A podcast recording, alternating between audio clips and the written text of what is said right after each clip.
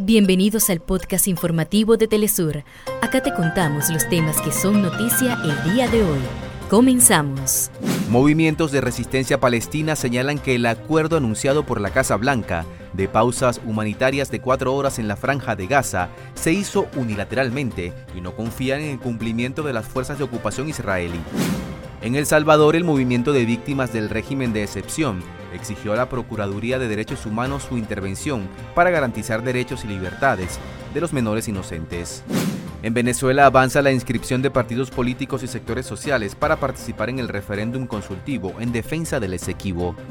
Este viernes inicia la Copa Mundial de Fútbol Sub-17, que se celebrará en Indonesia. Hasta acá nuestros titulares.